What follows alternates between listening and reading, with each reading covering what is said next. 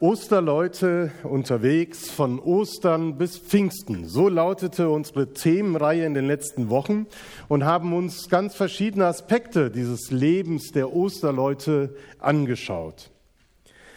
Heute heißt es, Osterleute leben begeistert, im wahrsten Sinne des Wortes, weil sie geisterfüllte Osterleute sind. Osterleute haben eine lebendige Beziehung zum Heiligen Geist. Harald Pinik hat eben die Verheißung aus dem Alten Testament vorgelesen, die sich nach Meinung der Apostel gerade an Pfingsten, aber auch schon zu Karfreitag und Ostern erfüllt hat. Die Verheißung, dass Gottes Geist auf alles Fleisch ausgegossen wird. Und das ist das Besondere an dieser alttestamentlichen Verheißung, dass Gottes Geist nicht auf bestimmte auserwählte Personen ausgegossen wird, zum Beispiel die Priester oder die Ältesten oder auf besonders weise Menschen, nein, sondern alle Menschen. Gott achtet bei der Sendung seines Geistes weder auf das Alter noch auf den sozialen Stand, Kinder und Ältere, Sklaven und Freie empfangen den Heiligen Geist und mit ihm seine lebensverändernde und gestaltende Kraft. Und auch hier im Alten Testament wird schon wie im Neuen Testament deutlich, was für Wirkungen mit dem Heiligen Geist verbunden sind. Es geht um Weissagungen, es geht um Träume und Bilder und Visionen, die Gottes Willen, seinen Plan, seinen Weg offenbaren. Es geht von, um von Gott geschenkte Impulse, die Orientierung geben sollen, einzelnen Menschen, aber auch der Gemeinde Jesu, wie sie sich in den Zeiten, in der sie lebt und den Glauben gestaltet, bewähren kann. Ist uns das bewusst, dass jeder von uns im wahrsten Sinne des Wortes begeistert ist weil er den Heiligen Geist hat. Und dass jeder von uns Impulse für die Weiterentwicklung der Gemeinde, Ideen für die Zukunft, für das Miteinander, aber auch Impulse und Ermutigungen für einzelne Menschen in sich trägt und sie weitergeben kann. Ich finde diese Verheißung aus dem Alten Testament immer wieder spannend zu betrachten. Vielleicht meinen wir manchmal, dass nur bestimmte Personen für solch eine Vision auserwählt sind und andere zu jung, zu alt, zu ungebildet oder zu unreif in ihrem Glauben sind. Gottes Wort macht deutlich, dass Gott keinen Unterschied macht zwischen Altersgruppen oder sozialen Schichten, zwischen besonderen Berufungen oder normalen Mitgliedern seiner Gemeinde oder seines Volkes. Alle, die zu ihm gehören, sind vom Heiligen Geist erfüllt und leben als solche geisterfüllte Osterleute. Eine wunderbare Vision, die so ermutigend daherkommt und die ein wunderschönes Bild von auch Gemeinde beschreibt. Und dennoch lesen wir in der Apostelgeschichte, dass das, was zu Pfingsten geschehen ist, eben nicht nur große Freude und Erleichterung bei den wartenden Jüngern hervorgerufen hat, sondern auch Verunsicherung und sogar, wie man liest in der Apostelgeschichte, einen richtigen Tumult. Neben wortwörtlicher Begeisterung erlebten manche Augenzeugen damals auch Entsetzen, Furcht und sogar Angst. Und das, was sich nach Lukas am Anfang der Kirchengemeinde ereignet hat, das ereignete sich in der Kirchengeschichte immer wieder von neuem. Dass Gemeinde und einzelne Christen damit gerungen haben, ist das nun ein Wirken des Heiligen Geistes? Ist das ein Impuls von Gott oder nur von einem Menschen? So unterschiedliche Reaktionen auf das Wirken des Heiligen Geistes gab es in der ganzen Geschichte bis heute. In den Anfängen der Kirche wurde viel und heftig darüber debattiert und gestritten, ob der Heilige Geist überhaupt göttlich ist. In vielen Jahrhunderten der Kirchengeschichte wurde zwar immer wieder die Dreieinigkeit Gottes als Vater, Sohn und Heiliger Geist anerkannt, aber in der persönlichen Frömmigkeit, zumindest in meiner, da kam doch Gott Vater und sein Sohn Jesus Christus häufiger vor als der Heilige Geist. der da war, der in uns lebt, aber den man nicht besonders erwähnen muss in den persönlichen Gebeten. Durch die Erweckungsbewegung im 19. Jahrhundert, aber auch vieler Bewegungen im pfingstlerischen Bereich ist auch für uns wieder die Frage nach der Bedeutung des Heiligen Geistes bewusster geworden. Und es ist gut, am Pfingsten immer wieder einen Moment innezuhalten und zu fragen, welche Bedeutung hat eigentlich der Heilige Geist für mich persönlich in der Frömmigkeit, aber auch für uns als Gemeinde.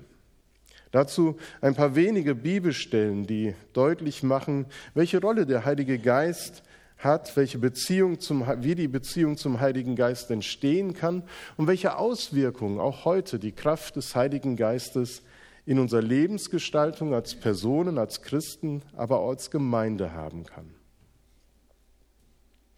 Und dabei geht es nicht nur um Bibelstellen aus dem Neuen Testament, wo ja meistens auch sofort landen, sondern auch das Alte Testament redet vom Geist Gottes in vielfältiger Weise. Sehr unterschiedliche Autoren erwähnen ihn, ohne ihn näher zu erklären oder eine bestimmte Lehre vom Heiligen Geist zu entwickeln. Immer wieder wird von herausragenden Persönlichkeiten berichtet, dass sie von Gottes Geist ergriffen wurden und berufen wurden zu einem bestimmten Dienst im Volke Gottes. Diese Ergriffenheit ist nicht mit einem ganz besonderen Gefühl verbunden, sondern eher mit einer Befähigung für eine, für eine besondere Aufgabe. Die Richter, die Israel aus besonderen politischen Krisen herausführten, werden als Menschen beschrieben, die vom Geist Gottes erfüllt waren. Ähnliches wird von den ersten Königen Israels, Saul und David, berichtet. Propheten werden vom Geist Gottes erfüllt und sie empfangen Verheißungen Gottes für das Volk Israel und sogar für alle Menschen, wie wir bei Joel lesen. Aber diese Propheten sind nicht einfach nur Weissager, sondern, sondern sie sind weise Menschen, die eine Klarheit schaffen und erklären, wo steht das Volk Gottes gerade. Harald hat es schon erwähnt, der Geist Gottes war an der Erschaffung der Welt und uns Menschen beteiligt. Ohne den Geist Gottes kein Leben. Der Geist Gottes schafft Leben, er schafft Neues und das tut er bis heute. Es ist eine dynamische Kraft, die Leben weiterentwickelt. Das Leben von Menschen, das Glaubensleben von uns und das Leben von Gemeinden. Der Geist Gottes ist nach dem Propheten Joel eine Kraft, die verbindet auf besondere Weise verbindet, was vorher durch Alter, Geschlecht, sozialem Status getrennt war.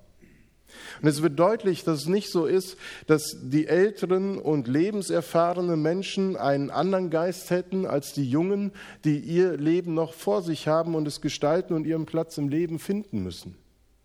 Auch regierende und mächtige Personen, die Einfluss haben, haben keinen anderen Geist als die, die arbeiten, die Befehle empfangen, die Knechte sind oder unfrei, wie zur Zeit des Alten Testaments oder auch im Neuen Testament.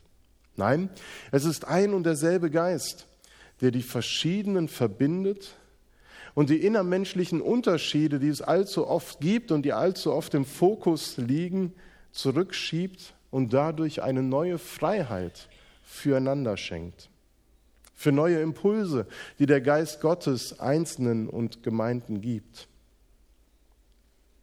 Der Geist Gottes bewirkt das Denkmuster, von Menschen gesetzte Grenzen und Mauern aufgesprengt werden.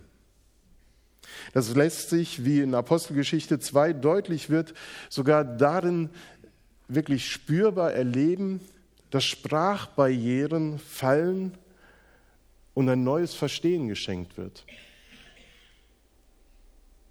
Die Jünger erleben, was ihnen der Herr wenige Wochen zuvor verheißen hat.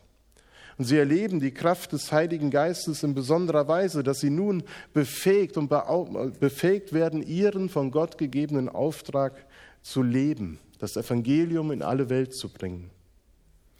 Menschen einzuladen, Christus zu vertrauen. Und mit dem Kommen und der Ausgießung des Heiligen Geistes werden sie bevollmächtigt, diesen Dienst zu tun. Jesus sprach in Johannes 14, der Tröster, der Heilige Geist, den mein Vater senden wird in meinem Namen, der wird euch alles lehren und euch an alles erinnern, was ich euch gesagt habe. Für Osterleute wie uns ist es von großer Bedeutung, dass wir den Heiligen Geist haben und dass wir mit ihm eine Kraft in uns haben, die uns erinnert, was Christus uns gelehrt hat. Ein Professor der Theologie sagte einmal zu seinen Studenten, liebe Erstsemestler, lernen Sie die Bibel auswendig. Lesen Sie, so oft es geht, die Bibel und lernen Sie sie auswendig, denn wie sonst sollte der Heilige Geist Sie an das erinnern, was Christus Sie gelehrt hat. Die Verbindung mit dem Wort Gottes und der Erinnerung des Heiligen Geistes ist sicherlich nicht so extrem, aber doch nicht von der Hand zu weisen. Die Worte Jesu machen aber auch deutlich, dass der Heilige Geist wirklich der Geist Gottes ist. In der Geschichte wurde so oft gestritten, welcher Zeit, äh, welcher Geist ist denn nun hier gemeint in den Diskussionen innerhalb der Gemeinden? Ist es vielleicht auch nur der Zeitgeist der hier Einfluss nehmen will? Oder ist es wirklich der Heilige Geist? Dabei ist der Zeitgeist ja nichts anderes als eine Beschreibung dessen, was unsere Wirklichkeit ist. Wir leben in einer Zeit, die besonders geprägt ist. Der Zeitgeist ist kein wirklicher Geist, keine Macht, die Einfluss hat, sondern es ist die Beschreibung dessen, was unsere Wirklichkeit ist, in der auch wir Christen leben. Aber der Heilige Geist ist anders. Er ist lebendige Person. Er geistert nicht irgendwie in der Gegend herum, sondern Jesus ist derjenige, der diesen Geist sendet. Der Geist Gottes ist nicht wie der Wind, der nicht zu fassen ist, sondern er ist spürbar wie der Wind. In seinem Wirken weist der Heilige Geist Gottes immer wieder auf Jesus, auf sein Handeln, auf seine Lehre hin. Das heißt, der Geist Gottes ist nicht beliebig, sondern sehr klar in dem, was er bewirkt. Er weist auf Jesus hin. Auch wir erleben in unserem Christsein ganz konkrete Wirkungen des Heiligen Geistes. Im Alpha-Kurs beschäftigen wir uns auch mit mindestens zwei Einheiten mit dem Heiligen Geist. Und wir überlegen dann, welche Wirkungen der Heilige Geist haben kann und schreiben sie auf. Und dann sind mindestens zwölf oder vierzehn Begriffe, die das beschreiben, dass er der Tröster, der Ermutiger, der Erinnerer ist und viele mehr. Der Heilige Geist hilft uns als Osterleute in einer lebendigen Beziehung zu Christus zu stehen, der zum Vater in den Himmel aufgefahren ist.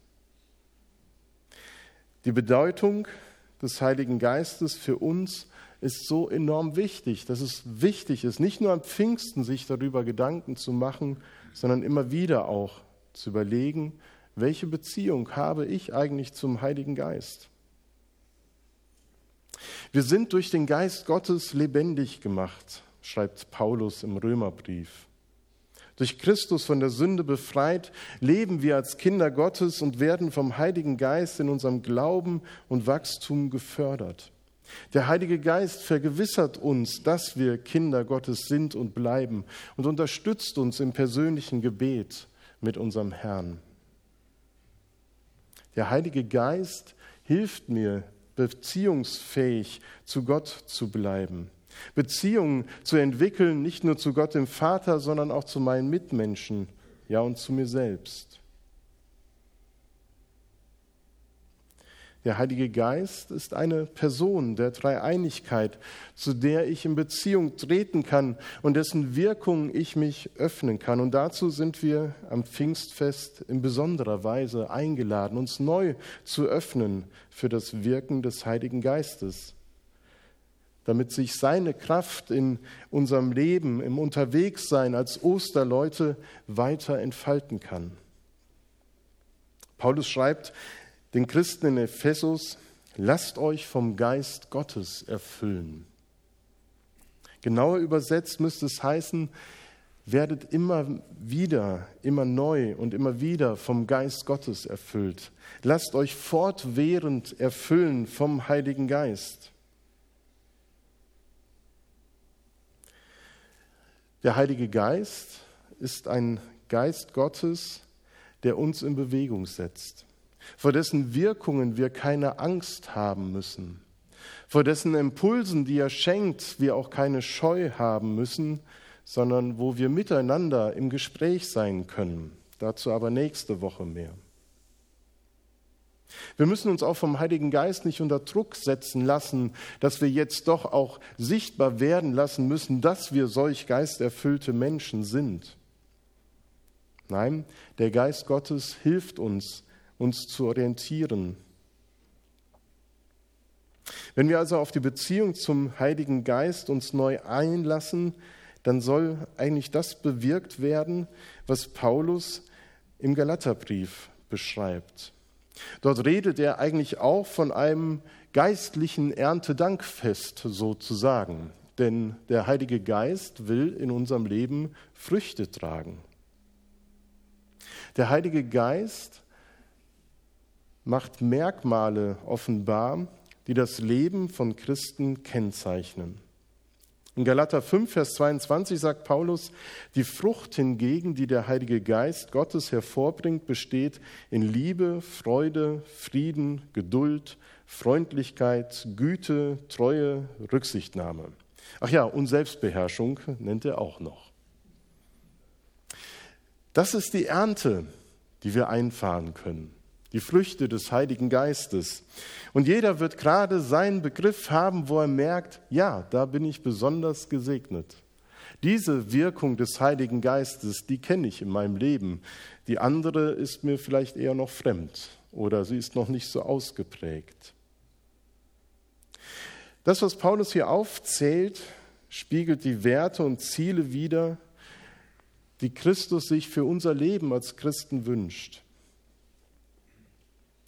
Wir dürfen tiefe Freude darüber empfinden, dass wir als Osterleute unterwegs sein dürfen und mit Christus erleben dürfen, dass solche Früchte sich in unserem Leben entfalten. Das heißt natürlich nicht, dass das jetzt sozusagen der Stand der Vollkommenheit ist, den wir erreichen müssen.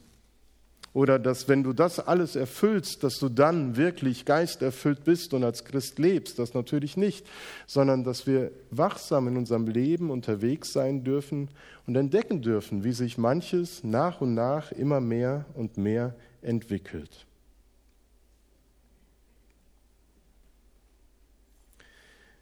Eingeladen sind wir, unseren Pfingsten neu mit dem Heiligen Geist füllen zu lassen. Es ist ein schlichtes Gebet zu ihm, ganz persönlich, ihn zu bitten, zu kommen, uns neu mit ihm zu erfüllen. Darum können wir gleich bitten, wenn wir in der Stille auch miteinander beten. Und vielleicht hilft uns auch dieses Bekenntnis, was wir jetzt auch vor Augen haben. Ich glaube an den Heiligen Geist ich glaube an den Heiligen Geist. Ich glaube, dass er meine Vorurteile abbauen kann. Ich glaube, dass er meine Gewohnheiten ändern kann. Ich glaube, dass er meine Gleichgültigkeit überwinden kann. Ich glaube, dass er mir Fantasie zur Liebe geben kann. Ich glaube, dass er mir Warnung vor dem Bösen geben kann. Ich glaube, dass er mir Mut für das Gute geben kann. Ich glaube, dass er meine Traurigkeit besiegen kann. Ich glaube, dass er mir Liebe zu Gottes Wort geben kann. Ich glaube, dass er mir Minderwertigkeitsgefühle nehmen kann. Ich glaube, dass er mir Kraft in meinem Leid geben kann. Und ich glaube, dass er mein Wesen durchdringen kann. Sich zu öffnen für den Heiligen Geist muss uns keine Sorge machen. Denn wir dürfen sicher sein, dass es der Geist Gottes ist, der uns durch Jesus Christus verheißen ist. Und der dazu gekommen ist, uns näher zu Christus zu bringen.